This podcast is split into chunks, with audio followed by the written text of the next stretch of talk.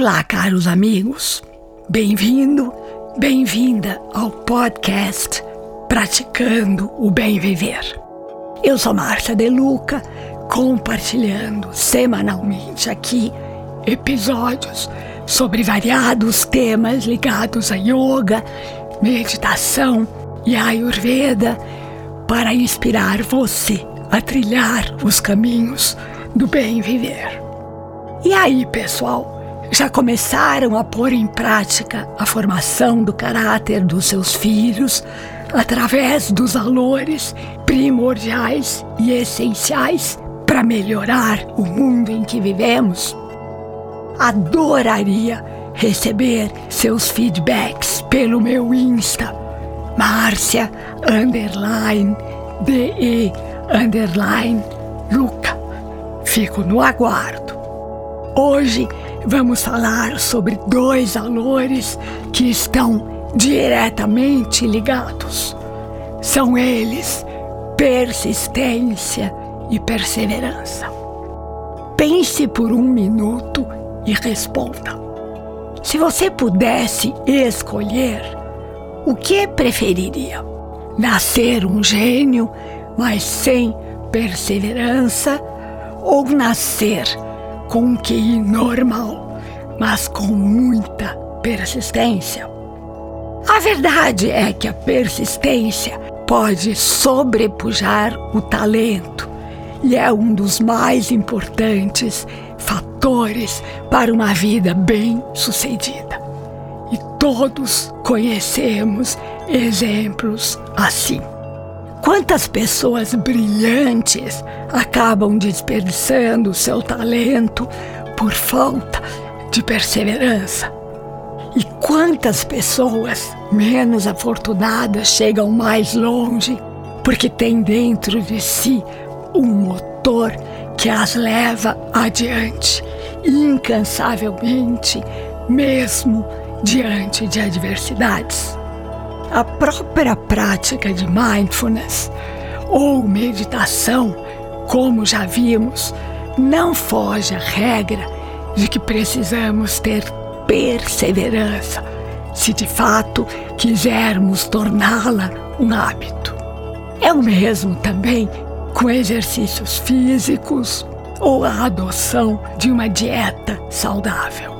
É comum as pessoas se entusiasmarem diante de um novo desafio e começarem cheias de garra. Mais raro é manterem essa garra ao longo do tempo, o que depende totalmente de boas doses de persistência. E a palavra dose aqui é proposital. Como já comentamos em episódios anteriores, está na dosagem a diferença entre o que nos faz bem e o que nos faz mal. A boa persistência é um esforço firme, mas comedido, ou seja, sem excesso, em relação às nossas metas e desejos.